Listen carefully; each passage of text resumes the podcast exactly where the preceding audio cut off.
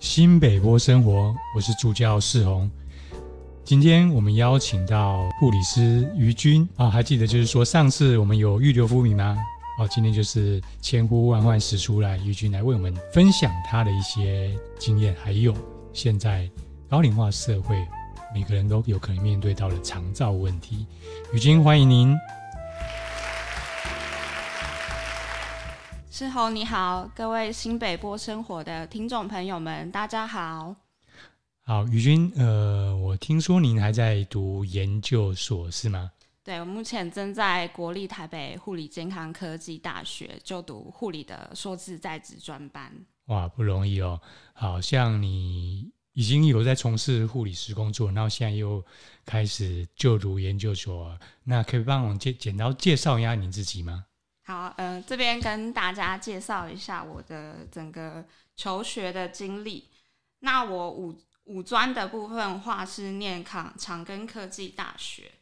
那长庚科技大学毕业之后，呃，因为我自己就那时候也是很排斥去马上就去医院上班，所以我就选读再继续念二技的部分。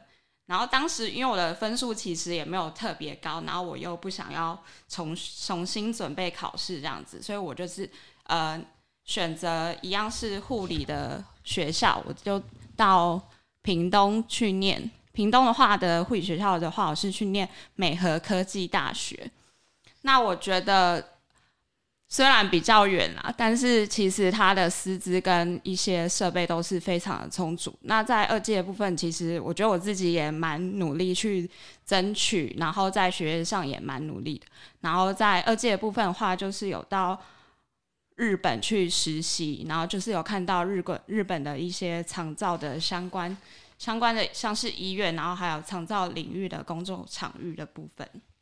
哦，所以你还要到日本去借鉴其他国家的一些经验就对了。对对，嗯，所以所以你是因为去了日本之后，然后所以觉得，哎，想要往长照这方面发展是吧？对，然后也因为日本，那在那边我看到，其实日本他们对长辈的招呼都是非常亲切的。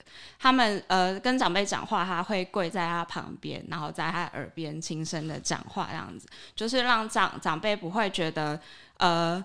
那么的陌生，然后就是比较像家人一样的对待的感觉。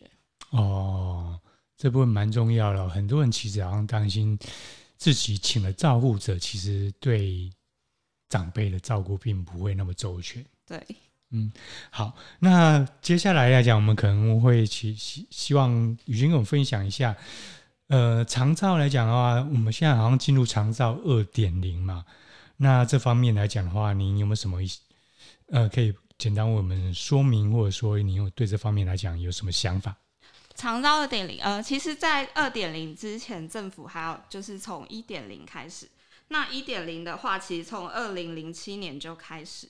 那二二点零跟一点零相比的话，他们之间的差异的话，就是二点零的目标，它是希望说。呃，是可以让大家找得到、也看得到、用得到，所以它二点零的一个服务对象的重点的话，就是服务对象的扩大，然后项目有增加，然后服务单位的挂提供挂牌，然后核销规定松绑的部分，那服务的项目也增加，从八项增加到十七项的部分。哦，所以它的一些服务项目增加了。对，但我觉得比较可惜的是，呃，大家都知道长照二点零，但常常，呃，真在真的需要使用的话，却不知道去怎么去做一个资源的连接。哦，对，其实很多人可能有面对到这样的问题，可是却不知道怎么去申请。你可以帮我们介绍一下这个申请的程序，还是说付费就可以申请呢？呃，其实政府的话。呃，如果在住院期间的病患的话，其实都会有那个出院准备护理师，他会帮我们做一个资源的连接。那在一般的话，一般家庭的民众，如果你有需要长造资源，都其实可以直接拨打一九一九六六的服务专线，那都会有专人到居家做评估这样。哦，拨打一九六六，对不对？对。好，那再来来讲，你可以帮我们分享一下。常照最辛苦的地方是什么？有没有分功能性啊？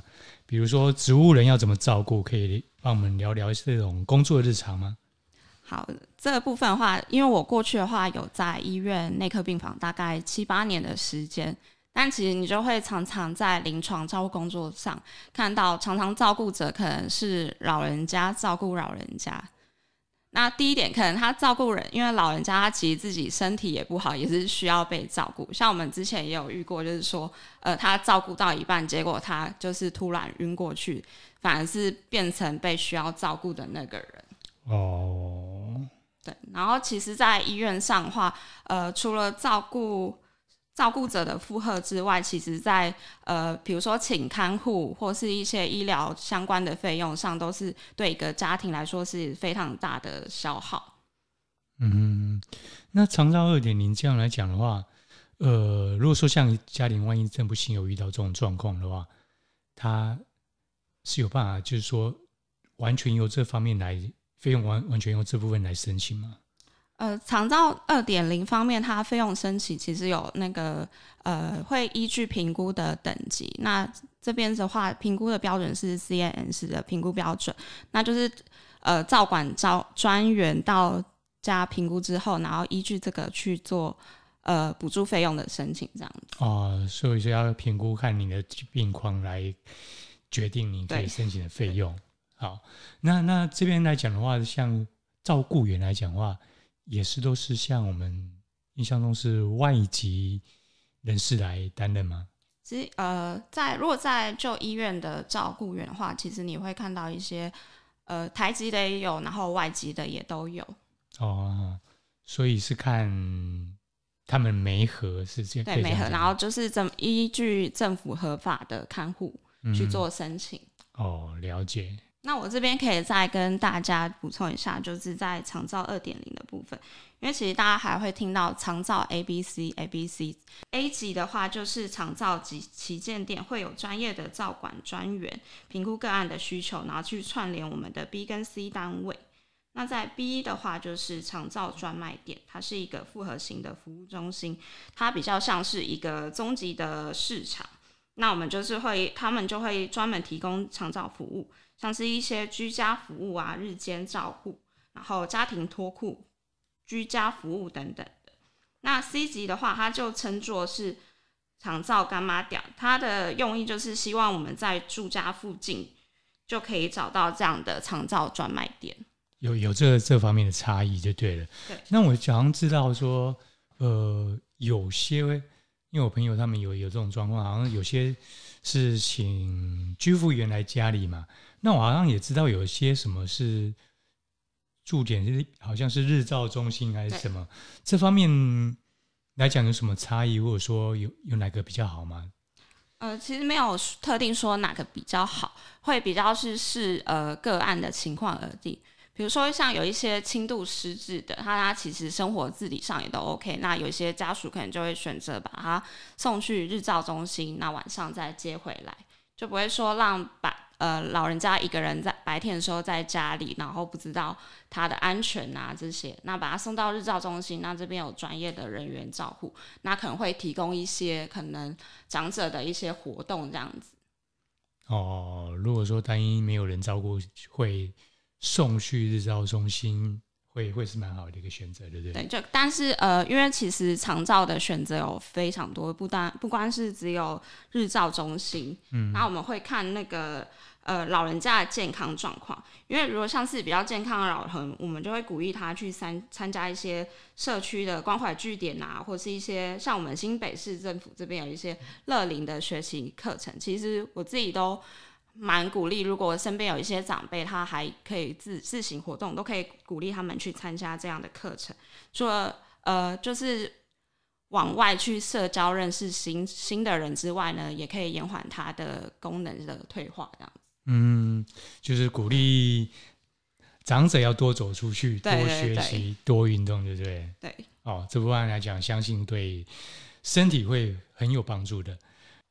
那于心，你可以为我们分享一下当初你那个研究所是怎么准备的吗？好，这边我可以跟大家分为，呃，稍微分享一下，因为我其实一开始我没有想到自己会念研究所，因为坦白讲，我也不算非常会念书的学生，但呃，研究所的话，我觉得准备上的话，就是不外乎如果呃如果有想要去念的护理学妹们的话，我是可以建议，就是你要有一个念的念的原因再去念，然后最好是有想好研究的主题，然后最重要是你工作的单位可以有配办法配合你去上课的时间，如果觉得都有的话，我觉得就可以去念。那在准备上的话，呃，我觉得话，在书面资料整理，因为我还蛮庆幸我自己二季那时候还蛮认真的，所以我在书面上的话，呃，上面的话，我觉得可以写出我过往的经经历、学习经历，然后包括呃日本那个实习的经验。然后如果你在医院的话，其实有参与一些相关的研究的话，也是非常有帮助的。那像我自己是呃申请国北护的护理研究所，那是要送书层资料的，那这些都是当时要附上的部分。然后面试上面的话，比较重要的话就是呃临场临场上的反应，然后还会呃可能他们会简单出一些呃英文的翻译，那就是呃所以英文的条件也是必须要有的。那平常话就是可以多看一些文献，然后再去准备研究所这样子。哦，所以这方面实务工作经验还有英文这方面都，我觉得英文蛮重要的，因为其实，在读硕士班的话，其实很多都是用英文的原文书或者是呃英文的文献，大量的文献去佐证。呃，不论是你上台的报告，或是你在整个实习过程中，都是都需要去查找文献，然后来做资料的辅助。好，宇君，那你是不是有在护理师这个工作做一段时间嘛？那可以为我们分享一下你这方面的经验吗？好，我过去的话大概是在医院工作大概七八年。那我在病房是神经科，那神经科的话是有包括神经内科跟神经外科。那神经内科比较常见的病人的话，可能是一些中风无力的病人，或一些神经相关的疾病，或是眩晕症。那神经外科的话，呃，举凡可能开脑、开腰这些，呃，都是比较常见的部分。哦，这个其实好像是不是就跟我们这个肠道有关？也是好像中风才会看到这个。神经内科、神经外科。对，其实呃，中风的话，其实在现在还蛮常见的，因为可能一些慢性疾病，呃，比如说高血压、高血脂等等，心脏疾病都是有可能造成中风的导因。那我过去在神经科病房的经验的话，其实看到很多卧床的病患，那其实一个一个病患都是一个社会的小小的缩影。那其实都看到蛮多故事，因为比如说，就看到像我刚刚提到的，老人照顾老人问题，或是可能他会甚至连照顾者都找不到，这都是在临床蛮常看到的。嗯，所以所以蛮多。家庭的故事就对了。对，然后没有钱的也有，那可能有时候会就是会帮他找社工，社工可能就是会去找一些民间资源，或者是去评估看他是否符合低收入户那些。但其实有时候，因为有些人可能还有一些房产，但所以他是不符合这些呃申请的标准。所以这样来讲的话，你觉得你从事这个护理工作有没有？